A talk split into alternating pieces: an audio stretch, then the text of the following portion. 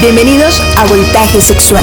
Yo soy Fernanda Robles. Aquí encontrarás tu espacio de libertad sexual, donde tus dudas y curiosidades serán resueltas por nuestros invitados.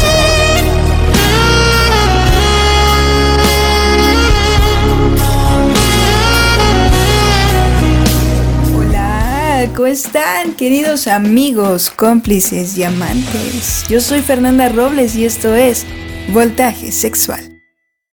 Bienvenidos a Voltaje Sexual. Yo soy Fernanda Robles. Aquí encontrarás tu espacio de libertad sexual, donde tus dudas y curiosidades serán resueltas por nuestros invitados.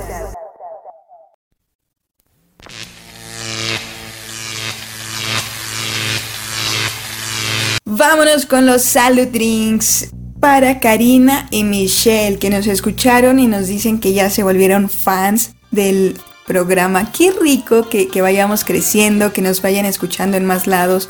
Muchísimas gracias por todo el apoyo y por compartir este programa. Recuerda que nos puedes escuchar a través de cconoticias.info. Ahí nos escuchamos los miércoles a las 4 de la tarde y también puedes consultar programas pasados. Le das ahí en el banner de voltaje sexual y salen los tres programas anteriores. Igual que en YouTube, síguenos, activa ahí la campanita para que te aparezca cada que nosotros ponemos algo. Nos encuentras como Voltaje Sexual. En Facebook estamos como C Voltaje Sex y Twitter C Voltaje Sexual. Síguenos, recomiéndanos, ya sabes que si te gusta el programa, compártelo y si no te gusta, compártelo a tus enemigos, a tu ex y nosotros aquí hacemos algo con ellos. Y también quiero felicitar a una mujer maravillosa que quiero mucho, que admiro. Ella es Leslie y hoy está cumpliendo años. Te mando un abrazo totote, mi Les. Y arrancamos con identidad de género y orientación sexual.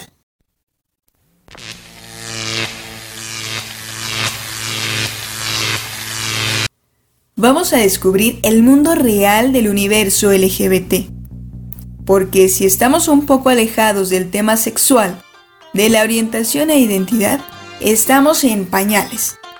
Y aunque seamos parte de la comunidad, también tenemos nuestras dudas. Vamos a diferenciar entre identidad y orientación. Identidad es cómo te consideras a ti mismo, independientemente de la apariencia que tengas.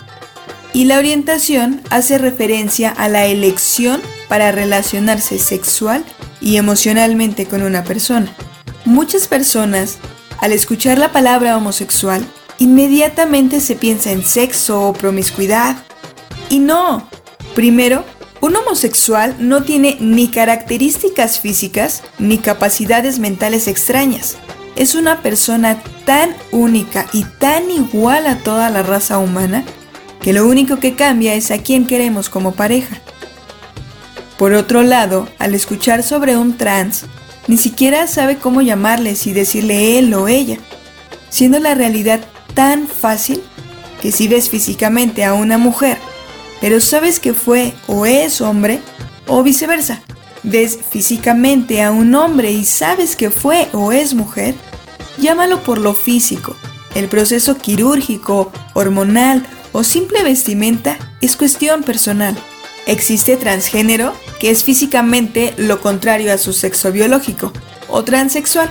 Existe una intervención quirúrgica para cambiar biológicamente el sexo. Los bisexuales, el primer comentario que se les hace tan absurdo es que están a un paso de la homosexualidad, o que están confundidos, que siempre deben de inclinarse más por uno que por otro.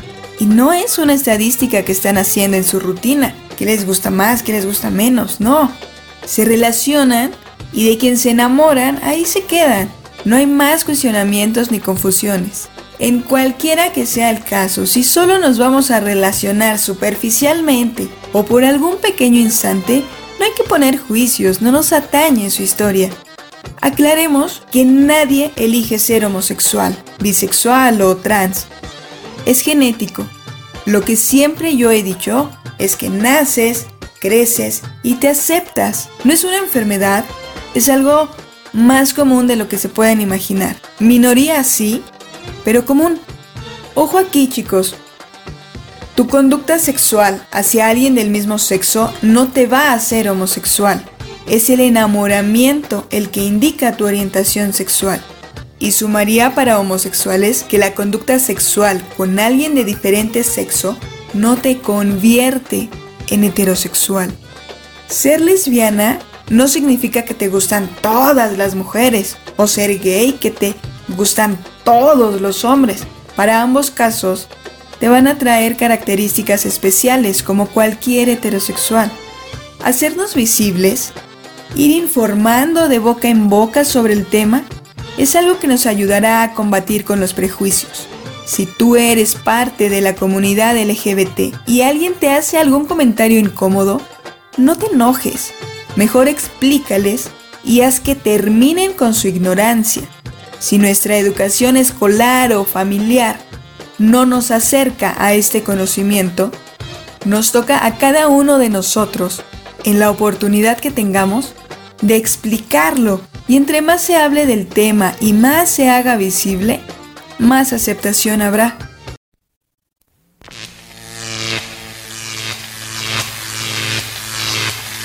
Estamos con Yael Ramírez Bautista, ella es abogada de la Consejería Jurídica.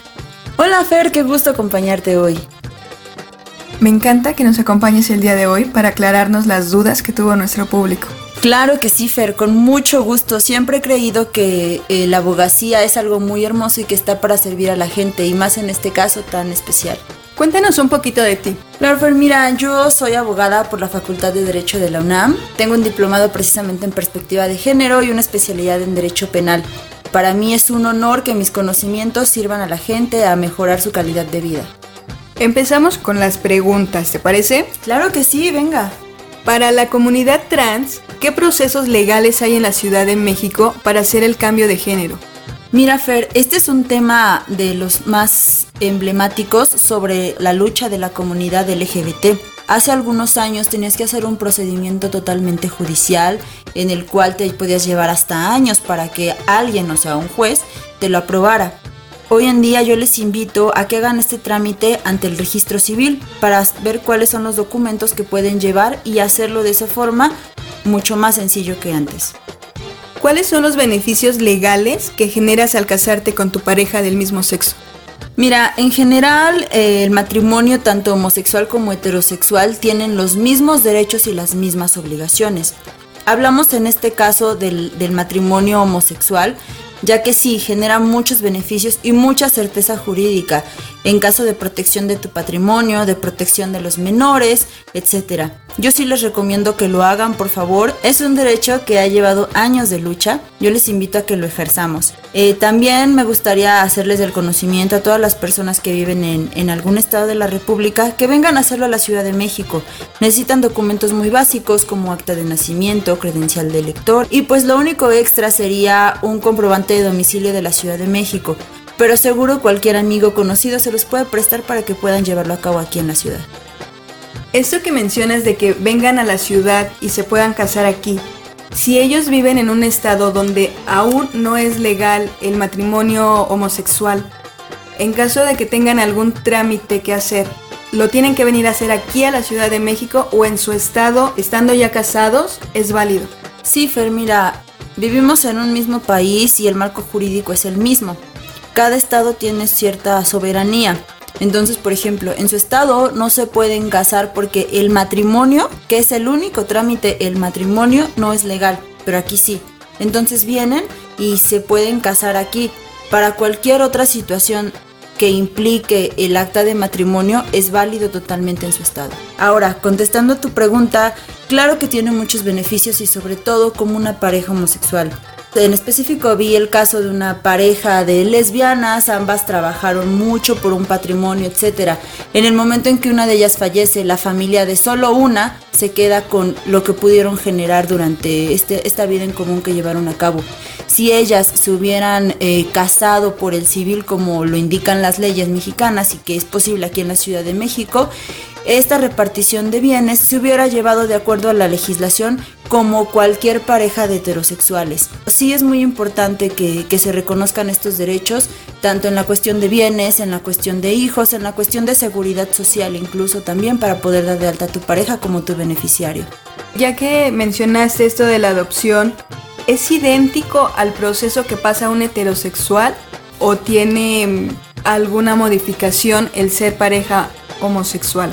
Para nada, Fer, el procedimiento es el mismo. Cualquier pareja homosexual o heterosexual se puede acercar a hacer el procedimiento y debe ser el mismo, insisto, debe. Sabemos que aún tenemos deficiencias de discriminación y si en algún momento algún servidor público les pone una traba extra diferente a la que se les dan, diferente a los requisitos que se les dan a una pareja heterosexual, yo les ruego que lo denuncien. Por favor, no podemos permitir que esta gente siga trabajando en el gobierno cuando el gobierno ha dado todas las facilidades para que no haya discriminación ni ningún tipo de modificación ante la comunidad LGBT. También que la adopción se puede hacer de una sola persona. No es necesario que sea una pareja, no es necesario que estén casados. La adopción la puede hacer una pareja de manera individual también. Entonces, les digo, yo les invito a que nos informemos sobre estos temas y si están interesados, por supuesto, lo lleven a cabo. Hay que ejercerlo porque esos derechos ya los tenemos, pero por desconocimiento no los hemos llevado a cabo. Respecto a esto que, que mencionamos ya de los niños, en caso de que ya lo tengan o que alguna pareja de mujeres, una de las dos decida tener a los niños, ellos están protegidos en la Ciudad de México y en otros países para que no exista un caso, por ejemplo, el que mencionabas, de que la mamá biológica muera, que le puedan quitar el niño a su pareja. Claro que sí, Fer, la adopción es un tema que por implicar a menores es un tema que está protegido de manera internacional. Incluso hay un, apartado específico para la adopción internacional. Este tema va muy ligado con el del matrimonio, como les comentaba. Es la importancia de hacer las cosas legal, de hacer las cosas como debe de ser. A lo mejor muchas veces creemos que es más fácil eh, evitarnos de trámites, evitarnos de firmas de documentos. Lo podemos ver hasta como algo muy muy este liberal. borroso también. Exacto. Sin embargo, es la importancia de proteger, insisto, nuestro patrimonio, pero sobre todo a nuestros niños. En caso de que alguna de las dos pudiera fallecer, si están o no casadas, pero si el niño tiene el apellido de las dos, el procedimiento para que el niño se quede con la mamá que queda viva es exactamente el mismo que con una pareja heterosexual, exactamente el mismo. Sin embargo, si es el caso de que solo lleva los apellidos de una de ellas, por ejemplo, pues ahí tendríamos esta problemática como la que tú nos comentabas. En caso de discriminación de cualquier índole respecto a la comunidad, ¿a dónde podemos acudir? Ver, esa pregunta creo que es muy importante. El gobierno ha hecho muchos esfuerzos porque estas instituciones que ya existen desde hace varios años sean conocidas por la ciudadanía. Sin embargo, aún tenemos muchos tabúes, tanto como de los servidores públicos que las atienden, como de las mismas personas que nos da flojera ir a una institución. Insisto, estos derechos ya los tenemos, ya la comunidad luchó por ellos, entonces ahora hay que ejercerlos, hay que aprovecharlos, por favor. En la Ciudad de México tenemos el COPRED, que es una institución que se dedica a ver todo tipo de, discriminación. Ahí podemos ir a denunciar. Y COPRED eh, lleva un procedimiento pues administrativo en el cual en caso de haber alguna problemática citan a las partes para ver cuál es la problemática y tratar de concientizar. También tenemos CONAPRED, que es a nivel nacional, en todo el país está. Es un procedimiento igual administrativo, un poco de conciliación y citatorios. Tenemos la Comisión de Derechos Humanos también, en donde podemos acudir tanto la local como la nacional, y ellos igual emiten recomendaciones. Vamos a lo mismo, por ser una recomendación no es algo obligatorio, sin embargo vamos sentando precedentes y las instituciones eh, generalmente las aceptan, porque pues es mal visto que no aceptes una recomendación de derechos humanos. Hay casos muy graves de discriminación que nos, que nos restringen muchos derechos. En este caso yo les pido por favor que acudan al Ministerio Público y decir quiero denunciar un caso de discriminación. Hagámoslo, este derecho ya lo tenemos. El Código Penal en su artículo 206 de la Ciudad de México considera la discriminación un delito. Entonces vamos a ejercer estos derechos que, insisto, ya tenemos, vamos a hacer que las, las autoridades nos atiendan. Como lo mencionabas muchas veces, eh, los trámites son como muy engorrosos, el tiempo y esto. Pero también un punto específico que muchas veces no se acude a, a denunciar estas cosas es la falta de recursos económicos. ¿Hay alguna institución que nos ayude en caso de que no tengamos la solvencia económica? Claro que sí, Fer. Mira, La Consejería Jurídica tiene un área que se llama Dirección General de Servicios Legales. Esta dirección eh, tiene un área de abogados de oficio, antes conocidos como abogados de oficio, ahora son defensores públicos. ¿Esto qué significa? Que tú vas a acudir con un abogado una abogada que está preparado en la materia, que te va a dar asesoría y que en caso de que tú así lo decidas, te va a llevar a cabo el procedimiento totalmente gratis. Estos abogados son pagados por la Ciudad de México y sus servicios, insisto, son gratuitos. Son personas que están preparadas, son personas que constantemente están en cursos, etcétera, para actualizarse. Entonces yo los invito a que acudan por favor a las asesorías o incluso a llevar algún caso que puedan llevar en materia civil, penal, familiar o de adolescentes. ¿Me permites dar la dirección de donde se encuentran para que pues cualquier persona que pueda acudir vaya con la tranquilidad de que no les van a cobrar absolutamente nada? Eh, se encuentran las oficinas en la calle de Chocongo, número 131, primer piso, Colonia Tránsito en la alcaldía Cuauhtémoc. Esto es cerca del metro San Antonio Abad de la línea azul. Igual, si me permite, les doy el teléfono para que puedan hablar antes, en caso de que necesiten una asesoría gratuita, puedan hablar y ahí les dicen cuáles son los documentos que lleven respecto al tema en específico que, que ustedes quieran tratar. Es 5128 1122, extensión 3002.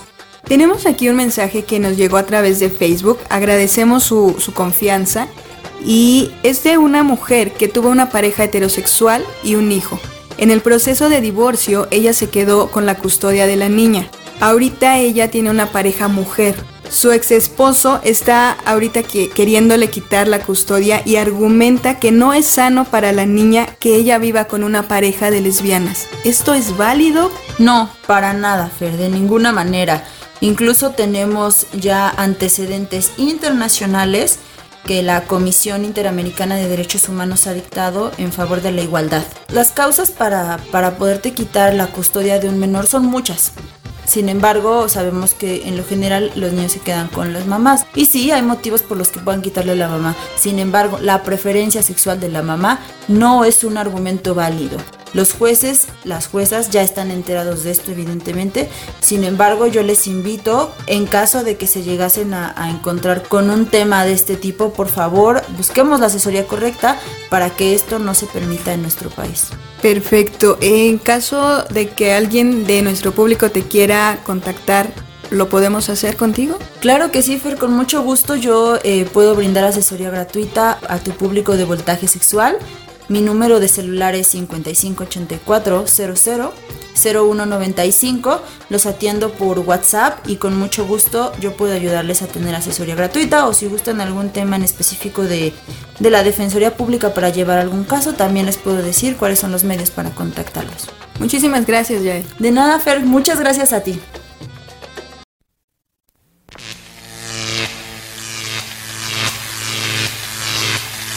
Ando vagando por la Ciudad de México y voy en busca de chicos gays.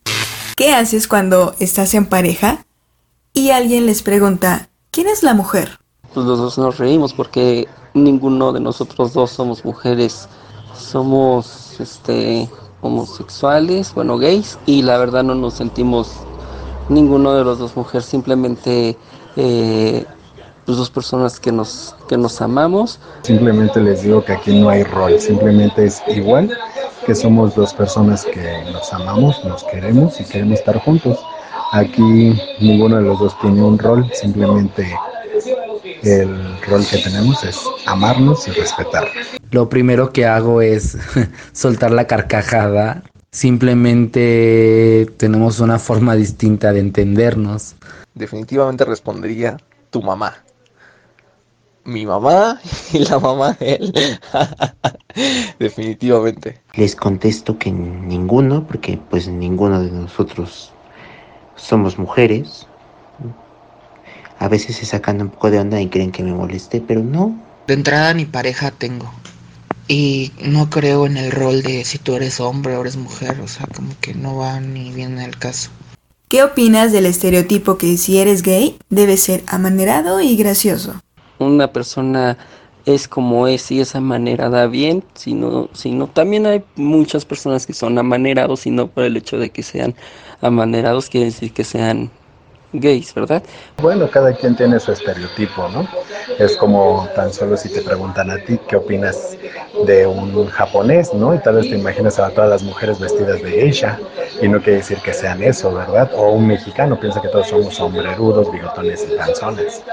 Entonces simplemente son estereotipos que cada quien tiene, crea y se idealiza con ellos, pero pues allá yo siento que si te ofende o todo lo demás ya es cuestión de cada persona, a mí en lo personal no, no me importa. Claro que no, digo creo que eso ya depende de cada quien de su forma de expresarse o hacer trabajos que comúnmente hacen las mujeres, ¿no? Poner uñas, cosas así. Eh, el ser gay te deja y te permite ser lo que tú quieras, desde un licenciado, un abogado, un arquitecto, una persona que trabaja en un taller mecánico, una taller de hojalatería, una vulcanizadora, porque digo, el ser gay no te quita lo hombre, simplemente es una forma de sentir distinta. Todos podemos ser diferentes. Pues me da risa porque pues no somos así. Habemos quienes sí tenemos ese estereotipo, pero otros no. Y sí me ha pasado que me dicen, oye, ¿me ayudarías a maquillarme? Y yo así de, no, pues no, no sé maquillar. Pero pues me da risa. Pero creo que cada quien tiene su esencia y cada quien es como es. ¿Te gustaría ser mujer? Claro que por supuesto que no. A mí me gusta ser hombre. Eh, más que mis, ahora sí como bien dicen, ¿no? La palabra homo es igual, ¿no? Homosexual, porque me gusta un hombre de mi mismo sexo. No, no me gustaría ser mujer. Yo me acepto y me quiero con mi cuerpo como estoy, como soy. No, no, definitivamente no, porque estoy muy feliz en mi cuerpo de hombre, siendo niño, con pelos por todos lados eh, y con todo, con todo lo que eso implica. Mm, no, no, estoy a gusto como estoy. Sin embargo, creo que debe ser, ser mujer debe ser muy bonito, pero no, no es algo que yo anhele o desee. Yo creo que no. ¿Qué significa para ti ser puto? Para mí una, un ser puto es una persona que le pega, un hombre que le pega a las mujeres o una persona débil. Eh, el significado de maricón, puto, todo eso, la verdad es de machismo y gente ignorante. Este, y que no sabe respetar a las personas. Así que para mí una persona puto es una persona que no sabe respetar a las mujeres, se mete con los débiles. Bueno, yo no me considero puto porque hay hombres heterosexuales que son putos, ¿no? Para mí el puto es el que tiene pocos huevos, el que no defiende sus ideales, sus cosas, a su pareja ante los demás, ¿no? Eh, para mí, ¿qué significa ser homosexual o gay? Pues significa pues una manera de, de ser nada más, ¿no? Porque a fin de cuentas, como todo, nadie escoge sabiendo que tú quieres ser gay o no quieres ser gay, pero siento que con la vida que he llevado y todo lo demás, si me hubieran dado a escoger, vuelvo a escoger ser gay, no tengo ningún problema. Y pues, ya que me siento feliz, alegre, libre y sobre todo yo mismo me acepto y me respeto. Yo siento que desde ahí es la base para que toda la sociedad y lo que te rodea haga lo mismo. Porque si tú no te amas ni te respetas, los demás no lo van a hacer. Puto, en mi punto de vista, es un hombre heterosexual que le gusta engañar a las mujeres, que anda con una y con otra, que es puto, literalmente, lo digo así, por, por pegarle a una mujer, por no hacerse responsable de, de hijos, de, de, las obligaciones que ellos tienen a veces como hombres, como padres, y se desblindan de ellos y eso sí se, se la viven a lo mejor hablando más mal de los gays, que son unos putos, cuando en realidad creo que el ser gay no es ser puto, nada que ver. A veces yo digo es más puto un cabrón heterosexual por no tener los huevos suficientes de enfrentar este, la realidad o hacerse responsable. Para mí ser puto significa ser mexicano. es lo primero que se me viene a la cabeza cada vez que escucho la palabra puto. es, es muy mexicana la palabra, entonces es una palabra con mucho color y mucho sabor, entonces no sé, no me molesta. Significa ser auténtico y leal conmigo mismo, porque pues es lo que soy y no puedo ocultarlo. Y disfrutar de mí y de lo que vivo. Pues según yo, puto es el hombre que anda con muchas mujeres, hasta donde sé. Ya escuchamos la opinión de los chicos sobre todas estas etiquetas sociales. Y si tú eres de estas personas que lejos de insultar estás reflejando tu ignorancia, aguas, sal y conoce, infórmate, porque hay un mundo de diversidad extraordinaria allá afuera. Lo mismo aplica cuando a una mujer le dicen eres muy bonita para ser lesbiana, eres muy femenina para ser lesbiana. Cada quien tiene una personalidad diferente, cada quien tiene su esencia, y no importa cómo te vistas, cómo pienses, siempre y cuando lo hagas respetando a los demás. Y si de alguien te enamoras, defiéndelo y muéstrale al mundo tu amor.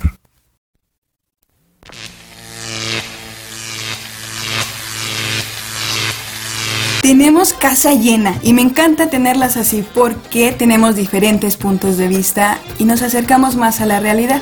El día de hoy nos acompañan nuestros personajes de la rutina que quiero solamente decirles su nombre y que ella se presente, porque sí es un orgullo pertenecer a una minoría, pero ser diferente te hace único. Empezamos con Jan. Hola, gracias por la invitación, gracias por estar con ustedes. Eh, yo soy Jan, Jan Guerrero y yo soy trabajadora social, egresada de la UNAM. Trabajo en la Asociación Mexicana contra Cáncer de Mama, pero igual tengo pasiones y mi mayor pasión es la música. Entonces pues igual estudio clases de canto, clases de guitarra y soy vocalista en una banda de rock. Y pertenezco orgullosamente a la comunidad Soy Lesbiana. Del otro lado tenemos a Silet. Hola, un gusto estar por acá. Estoy un poquito nerviosa, pero estoy contenta de estar con ustedes. Eh, yo estudio la licenciatura en ejecución musical con especialidad en violín en la Escuela de Bellas Artes de Nezahualcóyotl. También eh, me dedico a dar clases de violín, de piano, hacer programas de estudio. Yo creo que mi pasión en la vida y mi profesión y todo lo bueno que hay en lo mío. Eh, yo pertenezco igualmente a la comunidad de lesbianas. Del otro lado tenemos a Betsabé. Muchísimas gracias Fer, muchísimas gracias por toda tu invitación a, tu programa, es padrísimo, lo he estado siguiendo desde que empezó toda esta aventura. Eh, bueno, mi nombre es Betsabe, yo soy ingeniero en sistemas y parte de mis pasiones bueno, son las ciencias, la física, la química, la astronomía, todo lo que tenga que ver con el universo. Y bueno, la letra que me corresponde a mí es la T, yo soy una chica trans. Pues tenemos a pura mujer y con el perdón de la palabra, pero bien chingona. wow con, con todo lo que hacen ustedes. Y vamos a, entrar un poquito en el tema. Si ya nos han escuchado, esto se trata sin pelos en la lengua. Así es que se vale decir de todo, como venga a su mente. ¿Están listas? Sí, sí. claro. ¿Cómo te das cuenta que eres lesbiana, que eres trans? Supongo tú debes de llevar un poquito más de, de proceso, pero ¿cómo se dan cuenta? Y es el diálogo con ustedes para aceptarse. Pues yo desde pequeña, desde niño obviamente nadie te, te explica, bueno en mi caso no, no había como una explicación de oye si sientes esto, pues puede que seas, tengas una orientación diferente. Pero desde pequeña, desde pequeña me agradaban pues como más las cosas de niño, más las cosas masculinas, eh, jugar fútbol, correr, este, hacer competencias con mis primos. Pero para mí era como algo normal. Ya en la secundaria sí era como de, ay, creo que me gusta esa niña. O creo que me gusta mi amiga. Entonces ya era igual como un proceso complejo porque tampoco me, me explicaba, ¿no? Y un día en una ocasión a una maestra se le ocurrió decir que si sentíamos como atracción hacia tu mismo género, hacia una persona del mismo género, era normal, que solo era una etapa y que iba a pasar. Entonces yo dije, ok, estoy como en esa etapa, iba a pasar. Pero tenía amigas, ¿no? Que decían, oye, los chicos, y a ti cuál te gusta, y a mí me gusta tal, y las revistas y todo, y en mí no surgía, ¿no? Entonces yo creo que ya es algo que, que yo identifiqué desde muy pequeña, pero que al pasar de los años, pues no había como una educación sobre eso o una orientación de, oye, eres lesbiana. ¿Y tú, Silet? Bueno, pues fue más complicado realmente. También sentí atracción por mis amiguitas desde la primaria, quizá cuarto, quinto de primaria, pero estaba realmente muy confundida, ¿no? como por qué siento estos nervios y esta cosquillita en la panza, porque pues obviamente si te dicen, ah, es normal que te gusten los niños, es normal que, que pero nadie te dice, y también puede ser que te guste una niña, entonces pues yo decía, bueno, tal vez la quiero mucho, ¿no? Y este, y ya, o la admiro demasiado y por eso no la puedo dejar de ver porque me parece maravilloso su cabello, algo así. Entonces, eh, toda esta etapa de secundaria, pues en mi casa sí había como presión de cierta forma de, ay, mija, no has traído un novio y, ya, ya está la edad de que traigas un noviecito, ¿no? Y mira a tu amigo qué guapo. Entonces, eh, pues yo sí tuve novios, tuve novio en secundaria, besito, no sé pero este pero nunca sentía esta comodidad no o sea realmente siempre me sentía muy incómoda. Y, no entendía. O sea fue un proceso muy largo. También en preparatoria tuve un novio y, todo el mundo sabrá que lo intenté hasta los límites que pude hacerlo. Pero eh, siempre estaba esta cuestión no de que había una amiguita por lo menos una que decía híjole es que está me siento rara no o sea, rara y sí lo llegué a comentar con mi mamá. Mi mamá es una persona muy abierta pero siempre era como este, tal vez estás confundida. No, sé, piénsalo bien. Y pues yo creo que ya darme cuenta tal cual, porque bueno, obviamente pasé por mi etapa de bisexual. Y nada más espérense todo, soy bisexual. Este, algún día me casaré con un hombre. Entonces, cuando me di cuenta fue hasta que estuve pues ya en una relación íntima con una mujer. Y pues dije, no, creo que, creo que esto es lo mío, ¿no? Pero fue hasta ese punto, ya tenía 23 dos años cuando eso pasó. Entonces sí fue un proceso bien largo de aceptación, de decir, no, no soy bisexual, bueno, que soy gay, lesbiana, ¿no? Pues eso fue mi caso. ¿Y tú, Betsabe? Bueno, mi caso, no sé, me pasa mucho como con, con Jan, que al principio no sabes qué pasa, te confunde mucho. El tema aquí es que, por ejemplo, en mi caso como tal, a mí me gustan las chicas me, siguen gustando las chicas. Yo inicio tratamiento hormonal apenas hace un año y yo me he dado cuenta de que no me atraen los chicos, me siguen atrayendo las mujeres. Eh, por eso como que en un principio a mí nunca me saltó o tenía alguna prisa en, pero sí notaba la parte de pues me gusta arreglarme con chica, eh, me gusta jugar con niñas, eh, tener los roles de niñas. Y yo soy mucho de videojuegos también, entonces siempre buscar el rol de una niña en un videojuego y todo el mundo. ¿Y, por qué escoges a la princesita? ¿Qué tiene, no? Yo, nunca lo vi mal. De todas formas, pues en su momento pues fui educada o fui educado como varón. No tenía ningún problema. Eh, desde pequeño siempre en la primaria pues el bullying, ¿no? De todos los niños. De, no, es que eres marica, no chillas como niña, juegas como niña, pues es que qué, no, y yo no entendía. Efectivamente no había una comunicación por parte de nadie de pues, saber qué pasaba.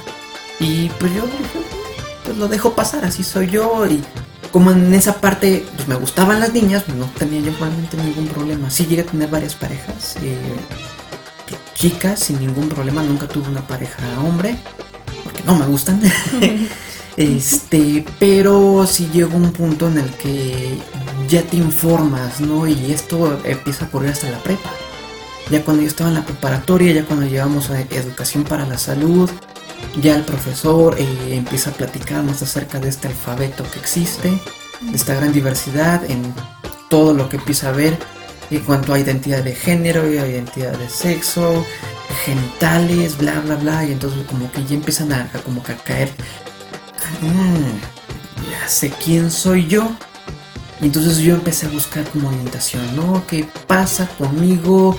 Pues ya cuando entro a la UNAM, ya cuando encuentro a la, facultad, no, cuando entro a la facultad de ingeniería, pues me encuentro con que tenemos un servicio gratuito médico y que en ese servicio gratuito pues viene también la parte de psicólogos y acudí con ellos y ellos pues me abrieron todo el panorama, ¿no? De que ya fue cuando supe quién era yo y fue cuando pues vino una parte muy fuerte en mí. Eh, desde hace ocho años tengo viviendo una parte muy intensa en cuanto a mis pasiones, en cuanto a mi carrera, en cuanto a mis parejas. Y pues fue una decisión bastante difícil ya al tomar, el dar el paso. Yo tengo 30 años y hasta esta edad que decido dar el paso ya de transicionar, de abrirme ya bien a la sociedad, con mi familia. Y bueno, hasta cierto punto creo que ha ocurrido con bastante suerte. eh, me he dado cuenta que creo que hice en buen momento esta apertura y este cambio, ¿no? El proceso ideal es que primero te aceptes tú y después los demás, pero hay historias que llegan un poquito al revés. En ustedes, ¿cuál es el acto más querido que hoy recuerdan de sus primeros pasos de este cambio? Yo pues eh, sí primero fue la aceptación hacia mí misma porque tenía como ese conflicto, o sea, sí me conflictuaba el que yo nunca fui agredida, o sea, por que me dijeran, ah, machorra o que me dijeran cualquier cosa, no, pero lo escuchaba. Entonces yo decía, o sea, eso no me lo dicen a mí, pero a mí me está cayendo. O sea, finalmente, de manera indirecta, pues sí te afecta, ¿no? O sea, de, no es la agresión directa a mí, pero pues yo para allá voy, ¿no? Porque yo ya sabía. Fue como mucho la aceptación hacia mí misma. Me alejé de muchas personas que, que consideré que no lo iban a, aceptar o no lo iban a asimilar y me quedo con mi familia. O sea, la primera que le digo es a, a, mi hermana. Con mi hermana tengo una conexión maravillosa. De hecho, creo que es la, la mujer que más amo. De verdad es, mi hermana es como un sol, es, es alguien muy, muy importante para mí después de mi mamá. Y cuando yo le digo me cuesta mucho trabajo, pero creo que fue el momento crucial para que yo viviera como todo este cambio y pudiera decir, ¿qué crees? Me gusta esa chava o poder ir en el transporte y decirle, ah, ¿qué crees? ¿Qué chava crees que me gustó? Y que ella me dijera, ah, ya sé, ella. Yo sí, así de, fue muy padre. En cuanto yo tuve la apertura con mi hermana, después fue mi mamá. Y yo dije, pues si mi mamá está de mi lado, ya nada me importa. Mi mamá le costó un poco de trabajo, lloró, eh, yo me asesoré muchísimo como en la parte religiosa, hablé con un sacerdote, el padre me dijo, Dios te sigue amando, yo dije, ok, fui y le dije a mamá, Dios me sigue amando. Con eso se quedó tranquila, comenzó a llorar y me dijo, y yo te sigo amando. Entonces para mí esas palabras fueron también, yo dije, ya, estoy del otro lado. Quien no me acepte, ya no me importa, o sea, no me interesa. Desde ahí, este, pues comencé a tener a mi primer novia y le pude decir a mi mamá y a mi hermana. Bueno, ya después fue mi otra hermana, después fue mi papá y ya pues ahorita abiertamente no lo no voy como comunicando, ay, oye, ¿qué crees? Te va a contar. No, pero ya es bastante evidente, ¿no? Por mi apariencia, pues ya todo el mundo lo, lo ve o lo nota. Y no tengo conflicto. Nunca he sido agredida. Tengo este, la mayoría amigas. Mi círculo social es de amigas. Y ellas se sienten cómodas conmigo, yo con ellas. Eh, tengo pues a mi familia, tengo muchas primas, de hecho me rodeo de muchas mujeres, tengo muchas primas, entonces igual pues publico abiertamente como este, la marcha del orgullo gay y todo esto. Y creo que mi familia, pues sí, ya lo sabe, ¿no? Sin que yo haya tenido que decirlo directamente. Entonces, Pues mira, en mi caso, eh, también como mi mamá fue un proceso muy difícil, porque me acuerdo mucho que la frase que me dijo fue, me engañaste. Dijo, es que tú me engañaste, tú me trajiste un novio. Y me hiciste creer que eras normal, ¿no? Entonces cuando me dijo eso yo me sentí mil veces peor, ¿no? Así como soy anormal, soy rara el acto más bonito que recuerdo de esos principios. Y es algo así súper sencillo, pero yo tenía una amiga con la que empecé a salir mucho y esa amiga era gay. Y salía mucho con un grupito de muchachas así, todas éramos muy lesbianas y salíamos a hacer lesbianismos. Entonces, eh, un acto así pequeño, pero que yo recuerdo muy bonito, fue que me dijo, oye, ¿y esa muchacha te gusta? Y yo así como, no evadió el tema, ¿no? O sea, fue la primera vez que como que no, no le dio la vuelta, ¿no? Así, y fue algo muy pequeño, pero yo recuerdo mucho, ¿no? Ya, obviamente dije, no, no me gusta, pero gracias por preguntar. Y ya de ahí empezó como a involucrarse más, como a informarse. Yo estoy segura que empezó a leer como respecto a la comunidad y, este, y a preguntarme cosas eh, sí me llegó a preguntar, bueno, pero tú te vas a empezar a vestir como hombre. Y yo no, es que ya yo le explicaba, no, mira, este, es una cosa la orientación y así como a, indagar más y eso fue muy padre, ¿no? Fue muy bonito como, como que se quitó esa onda que, que siempre, ahora ya está se ríe, ¿no? Así de, bueno, me diste gusto de verte con un muchacho. Hubieras, este, te veías muy bonita, no sé, cosas así. Pero ya lo hace de juego. Ya no, no le duele de esa forma y lo fue aceptando y eso está muy padre, es muy bonito. Y sería, quizá también me gustaría mencionar que eh, yo creo que un acto así bonito, o sea, suena como bullying, pero es porque es entre hermanos, que yo nunca me hubiera atrevido jamás a salir del closet, de no ser que mi hermano, bueno, descubrió que yo tenía encuentros con otras mujeres, y él siempre decía, no sé, esa broma, y decía, ya sal del closet, Margarita. Y así era su forma de, de molestarme. y de como de decir, pues está bien, ¿no? O sea, nadie te va a decir nada aquí. Y sí, o sea, si no ser por él y que lo tomaba así como de la forma ligera, que se habló conmigo ya, es mi hermano menor. Entonces habló conmigo y me dijo, es que tú sigues siendo la misma, no, no va a haber cambio, o sea, nadie te va a molestar, tú no tienes por qué seguirnos diciendo que no te gustan los, que los hombres te gustan y, y no va a cambiar nada. Entonces yo creo que ese- ese- ellos dos fueron como la, lo que me ayudaron a decir, pues ya quien, quien no le guste no importa, porque pues sí, o sea, tuve amigos que, y sobre todo amigas, que ya no me siguieron hablando igual, que se sintieron incómodas, que "Ah, es que no dormimos en la misma cama, no sé.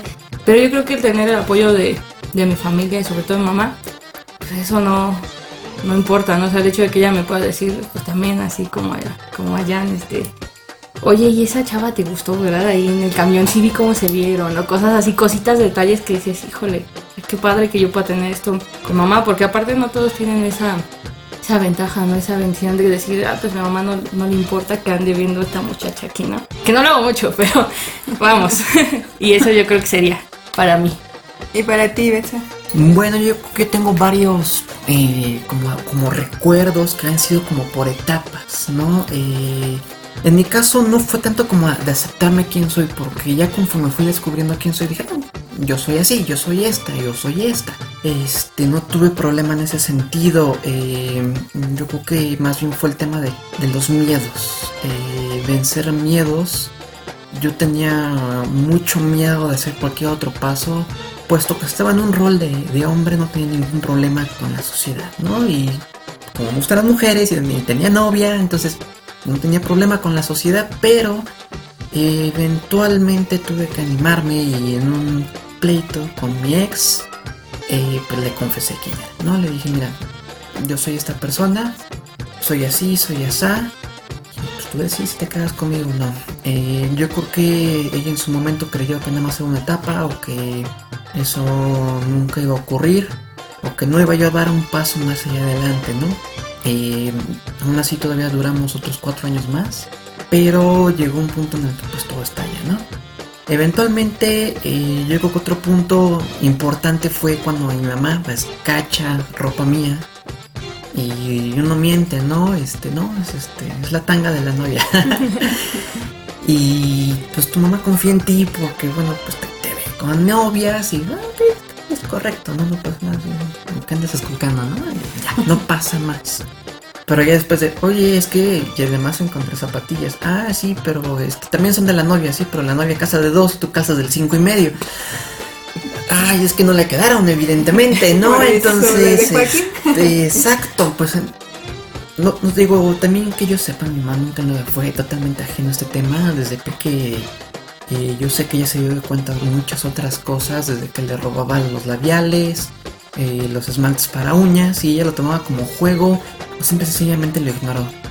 Eh, ya cuando ocurren este tipo de incidentes, como que ya le empieza a caer el 20, pero intenta negarlo, ¿no?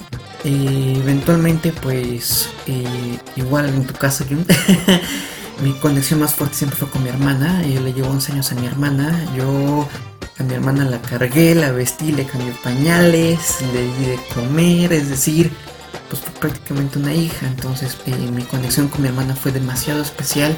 Y honestamente del resto del mundo me importaba un comino. Para mí la mayor importancia era mi hermana. Porque mi hermana siempre me tuvo en un pedestal. Y me daba miedo caerme de ese pedestal. Entonces yo dije, la primera que le tengo que decir es a ella. Si ella le digo y ella no tiene problemas, pues ya. Resto del mundo no importa. ¿Y cuál fue mi sorpresa? Que yo no tuve problema. Y dije, wow, fue, fue bastante interesante. Ya después eh, mi mamá me prohibía que le dijera algo de esto a mi hermana. Y le dije, ya le dije a mi hermana. Ya le dijiste a tu hermana. ¿Y qué te dijo? Pues todo bien. Obviamente también, como el caso yo creo que de todas, mi, mamá fue la que más le costó trabajo. Mi papá dijo, bueno, tú sigues siendo mi hijo, el trato no cambia nada. Dice, mira, lo único que van a cambiar van a ser las bromas. Y dije, ah, pues de pelos, ¿no? este, de ahí en fuera mi mamá se tardó casi un año en, en- en comprender todo esto y ahí viene otro punto que también es muy bonito, que es cuando mi mamá me regala un vestido. Que es cuando dije, ya, ya estamos del otro lado, este, yo sé que, y ella misma me lo dijo, mira, yo sé que en, el fondo de ti sigue estando mi hijo y pues, no, no vas a dejar de hacerlo. Le dije, no voy a dejar de hacerlo. Cambia la etiqueta si tú quieres, cambia el caparazón si tú lo quieres ver de esa manera. No estoy haciendo yo. Me siguen gustando los videojuegos, me sigue gustando la ciencia, me sigue gustando hacer deporte, me sigue gustando el trabajo que hago, o sea, no tengo ningún problema, ¿no? Entonces yo creo que más que nada fue esa- ese tema por ahí, el aceptarme a mí misma, pues yo siempre me acepté quién soy, yo soy así, punto, ¿no? Más bien eran miedos, muchos miedos. Y tuve que acudir con una psicóloga, quien fue la que me ayudó a, que me impulsó un poco, ¿no? A, pues, ¿cuál es el miedo, no? Sea, tú tranquila, más que nada es eso. Wow, me encantó lo del vestido. Creo que, que ese paso cuando tus papás ya lo hacen normal, a ti te llena de amor total. Es correcto. Sí, sí, sí. Qué bonitas sonrisas tenemos. Eh, en edades, ahí más o menos nos vamos. No estamos tan viejas, pero ya aplicamos la de en nuestros tiempos. ¿Qué les gusta de esta época que les hubiera gustado vivir? Que hubieran dicho, ay, cuando yo era niña me hubiera gustado que tal cosa. Ah, pues para mí la, la apertura Y como el que ahora sí ya te orientan desde niño, ¿no? Por ejemplo, mi sobrino, tengo un, un sobrino de 7 años. Y fue la pregunta para mi hermana y para todas mis amigas que se embarazaron de, oye, ¿qué vas a hacer si tu hijo es gay o tu niña es gay, no? Y me dice, pues nada, lo voy a amar. Y yo, ok. Y el que ya le expliques, por ejemplo, mi, mi sobrino ve muy normal que yo me vista de manera como muy varonil. De hecho, no me, este, yo no, no lo veo mucho, pero mi hermana me dice, ay, Mateo te dice, me dice, esa corbata para mi tía Jan, oye, y ese, como que mi tía Jan se vería súper bien con ese traje.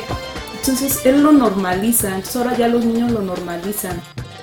Igual tengo otra amiga con un peque de 6 años que vio a un chico, pero sí se veía muy chico vestido de mujer, y le pregunta a su, a su papá, al esposo de mi amiga, le dice, oye, es que ¿por qué es un hombre vestido de mujer?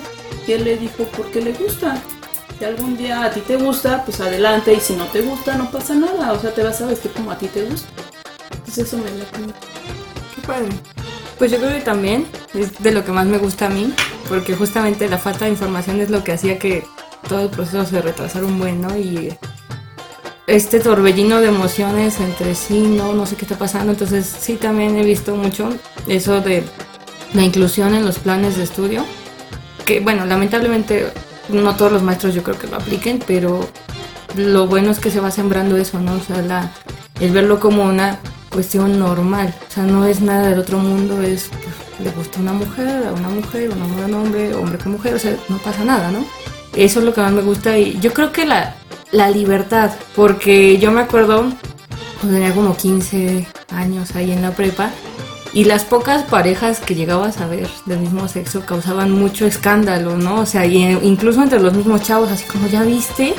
Y yo creo que lo que más me encanta es eso, o sea, que cuando he ido, estuve trabajando en prepa y había parejitas de niñas o de niños y era como, pues de lo más normal, o sea, era como cualquier otra pareja y eso es lo, que- lo que a mí me encanta, ¿no? Que no se escandalicen, no digan, híjole, que ya viste como, y pues no, eso es lo que a mí me fascina de ahorita. Em, bueno, no sé. eh, yo ahorita he estado de, de nostálgica y me he puesto a escuchar un poco los monólogos de Adal Ramones. Estamos hablando del En 2000, nuestros 2000. tiempos. Sí. Que, que luego yo he hecho la comparativa porque me preguntan, ay, ¿por qué ves los monólogos? Y, y si ya son bien viejos. Le digo, pues no, porque sigue aplicando. En ese tipo hablaba de Vicente Fox, hablaba de, de Calderón, de, de este Andrés Manuel López Obrador. ¿Y de quién nos hablamos hoy por hoy? De los mismos. Entonces me parece que el tiempo no ha pasado, ¿no? Pero los chistes de él sí había mucha burla. Y no sé si hoy por hoy sus chistes serían muy censurados. Incluso antes no existían las redes sociales, y si existían en México todavía no estaban tan abiertas, y entonces no había una manera de atacar.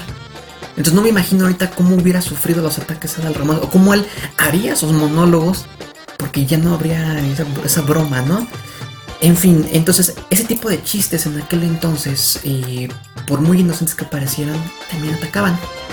Y yo no sé cómo hubiera aguantado ese tipo de ataques en aquel entonces.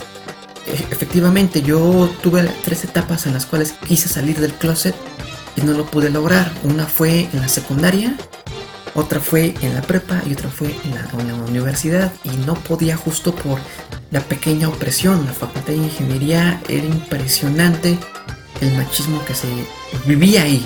Hoy por hoy ya hay un poco más de, se aligeró un poco la carga. No se ha eliminado, pero sigue existiendo. Yo creo que eso me hubiera gustado que existiera en mi época. yo creo que hubiera podido salir del closet en su momento. Lo hemos visto con la vida moderna de Rocco.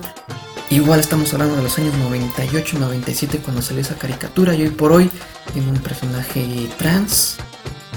¿No? Y es como de, wow, si eso hubiera salido en mi época, para mí haber llegado a la secundaria hubiera sido súper tranquilo.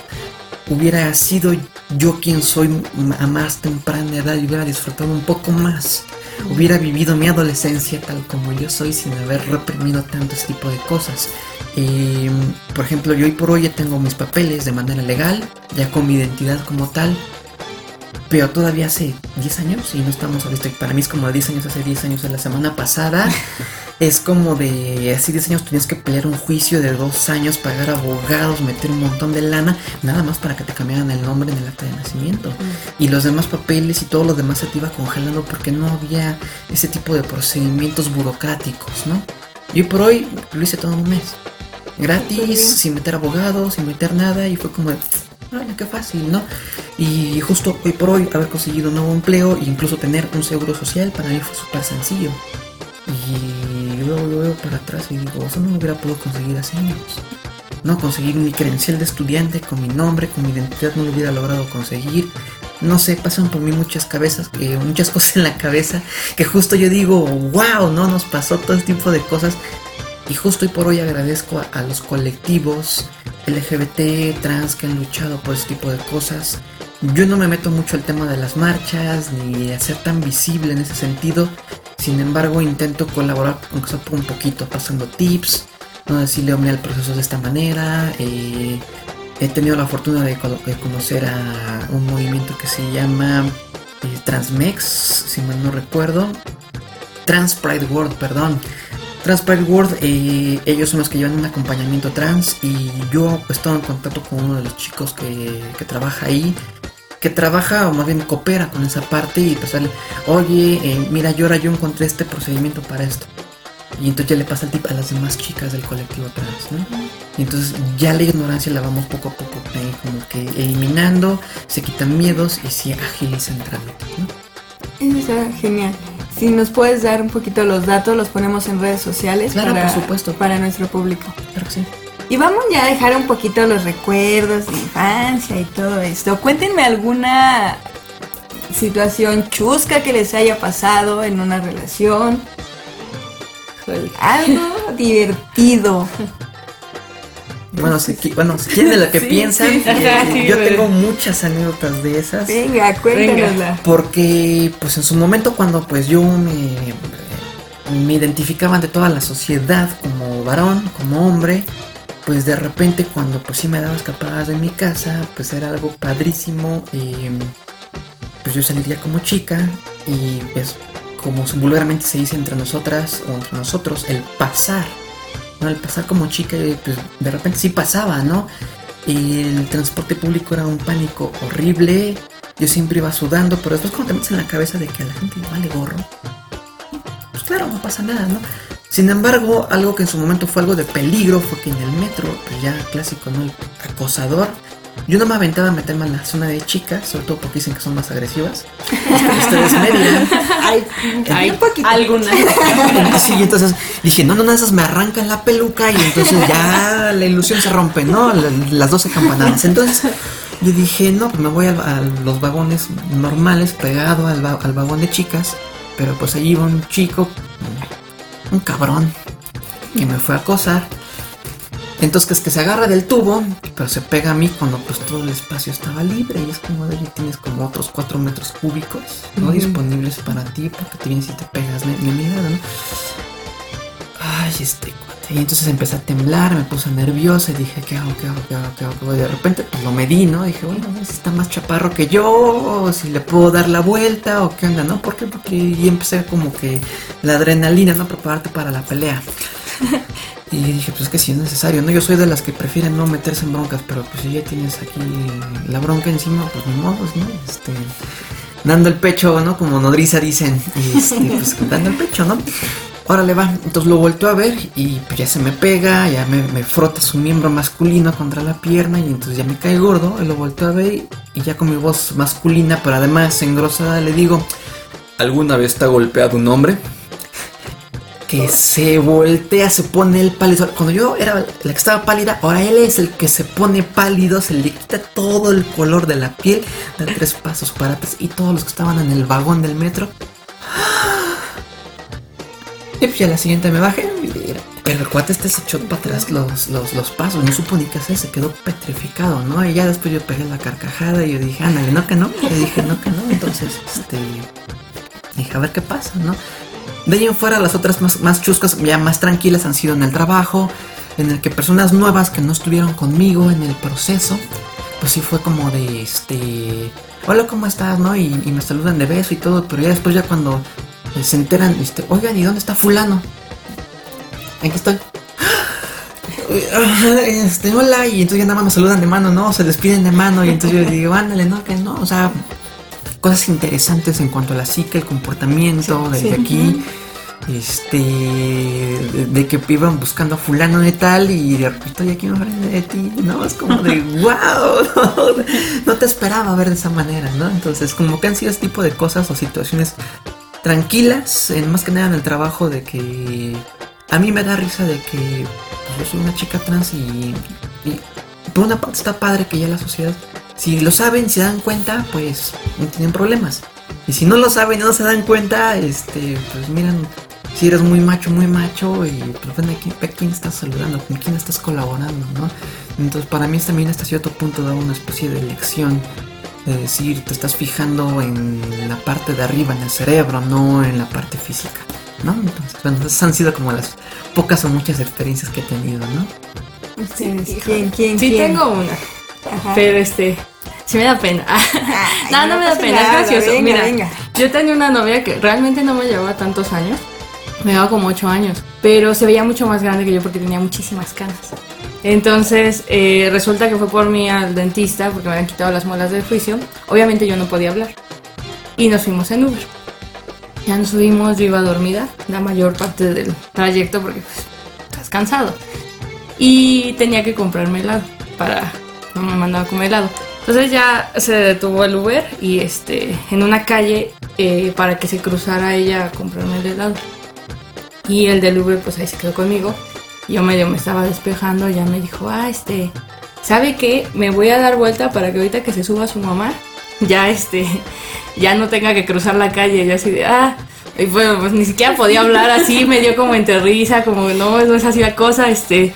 Y ya pues cuando se subió, pues yo así de, es que no sé cómo explicarle, así del señor, cree que eres mi mamá. Y ya, pero se me hizo extraño porque dije, bueno, o sea, todo el tiempo, a la, bueno, es que a lo mejor usaba pues apodos de cariño como chiquita, bonita, no sé, dije, bueno, sí puedo pensar que era su hija, ¿no? Pero de todas maneras fue como, no. Y ya, ya hasta que llegamos le dije, no manches, es que el del Uber pensó que eras mi mamá y me dijo, y se, puso bien enojada, ¿no? Yo, pues, ¿cómo se, o sea, cómo vas a verlo si no estamos besándonos ni nada? Claro que él puede pensar que es mi madre, ¿no? Pero pues pasó varias veces, como se llama más grande que yo, que así también decían, ah, sí, siéntese aquí, acá siente a su niña, ¿no? y así, y yo, ay. Y lo malo también es que era muchísimo más alta que yo, me sacaba como 20 centímetros, entonces, No, güey. pues, pues sí, sí, me decían mucho eso, y, sí, y lo, lo que pasa es que primero, pues sí, yo creo que primero me molestaba, luego ya me daba risa también, y yo también me decía, pues sí, es obvio que van a pensar eso, pero pues al final se acabó pintando el cabello, y ya así como que ya, ya no, pa- decía mi mamá, ya no parece tu, tu mamá, ya parece tu tía. Entonces, esa sería yo creo que la más chusca, ¿no? De, de mis historias. Ok, sí, ya, ya recordé una muy ver. buena. Yo tengo, bueno, un amigo, un muy buen amigo, él es gay, yo lesbiana, pero su mamá creía y quería que yo anduviera con él. O sea, ella no ni idea que su hijo era gay, ni yo lesbiana, o sea, no sé, yo creo que no lo quería ver porque era a veces muy notorio.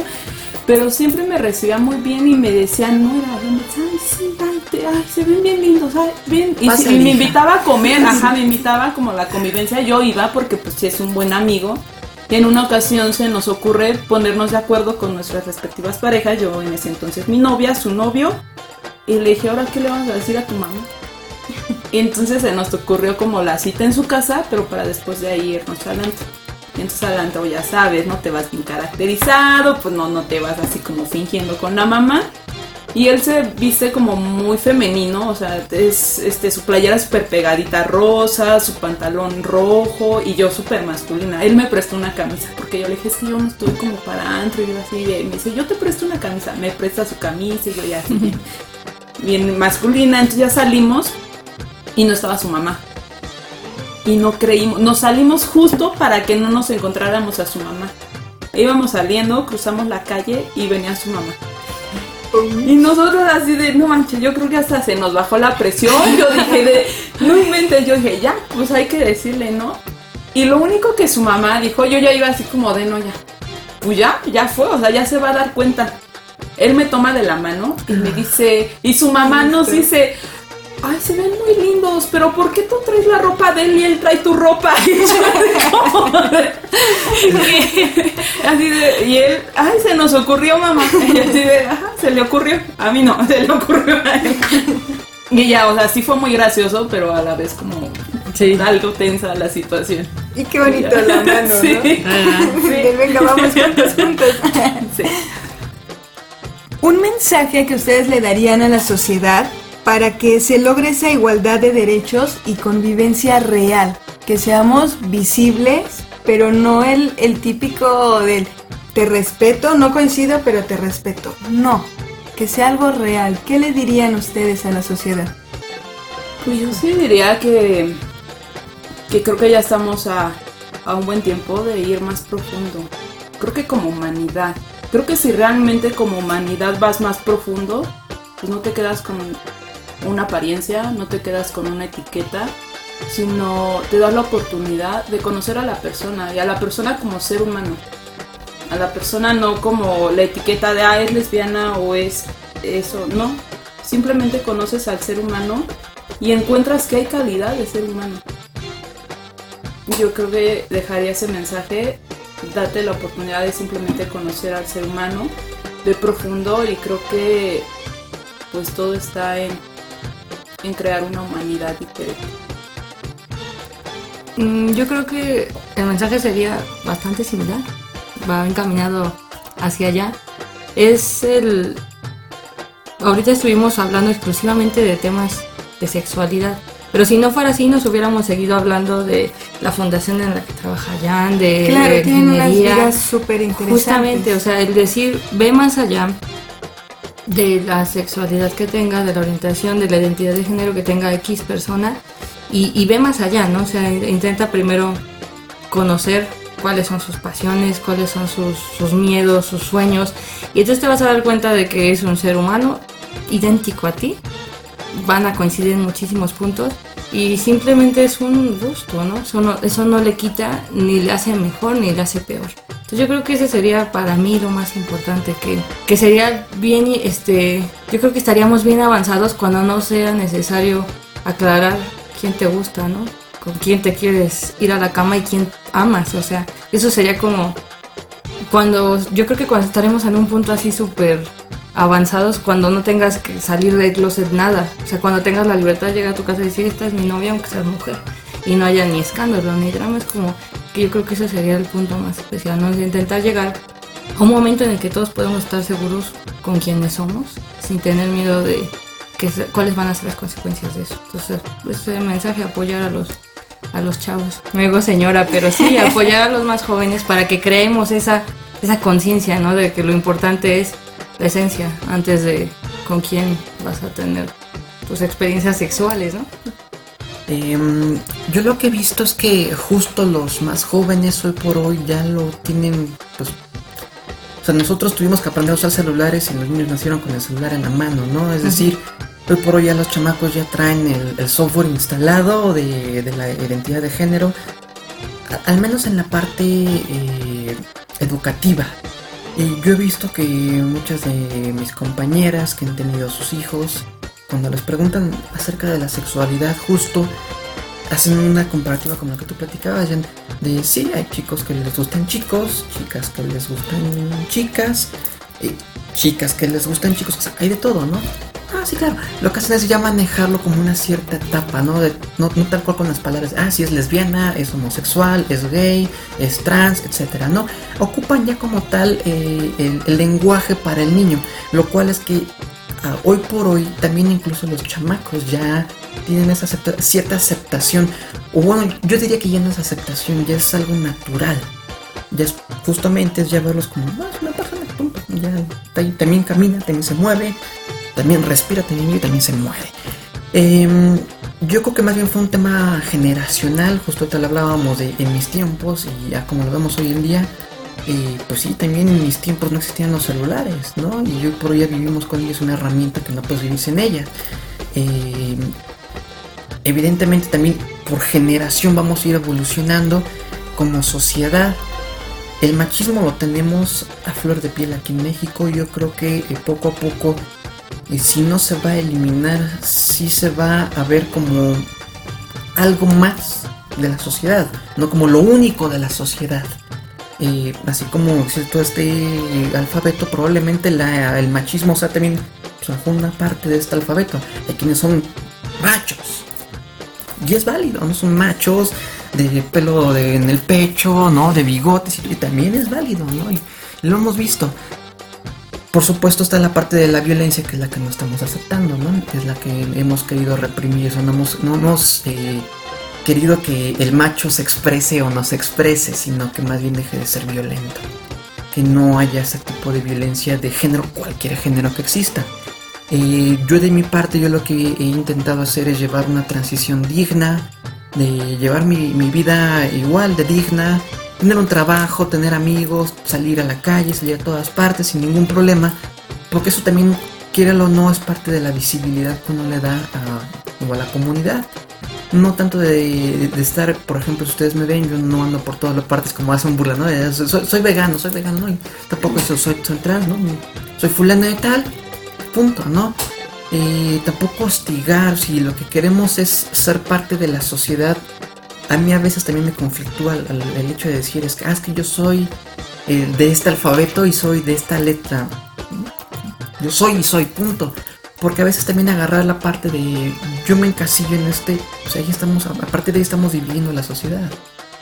Entonces, pues, ¿por qué decir, ay, sí, antros de ambiente o antros de comunidad? No, pues hay antros para todos, vamos todos al antro, punto, ¿no? O sea, ¿cuál es el tema ahí? Yo creo que más bien es eso de, incluso por ejemplo en el transporte, ¿no? ¿Por qué dividir? ¿Por qué tenemos la necesidad de dividir vagón de hombres y de mujeres? Cuando tenía que ser mixto siempre. Tenía que haber respeto. Todos tenemos que, pues, sí, es mujer y la respeto. Sí, es hombre y lo respeto. Sí, es gay, es homosexual, es trans, lo que tú quieras. Y lo respeto, punto. Y no tiene por qué existir esa división en los vagones, ¿no? Es mi punto de vista, ¿no? Llegar a una, a una mezcla en la cual no existe el alfabeto. Simple, sencillamente seamos la sociedad. En este caso, pues, la sociedad mexicana, ¿no? Me encantan sus puntos de vista, coincido con ustedes tres. Para mí el proceso que debemos de llevar es primero informarnos, después hacerlo visible para llegar a esa mezcla que, que mencionas, de no tener esa división social, pero nos falta mucho camino por recorrer y vamos bien, vamos por buen camino y nos come de nuevo el tiempo. Muchísimas gracias, gracias por acompañarme, gracias por aclararnos y compartir esas dudas. Les dejo la invitación abierta para que vengan y participen en otro programa. Gracias, gracias, gracias por la invitación. Y a ustedes muchísimas gracias por escucharnos. Andaremos por aquí el próximo miércoles a las 4 de la tarde a través de cconoticias.info. Síganos en redes sociales, Facebook C Voltaje Sex, Twitter C Voltaje Sexual, YouTube Voltaje Sexual.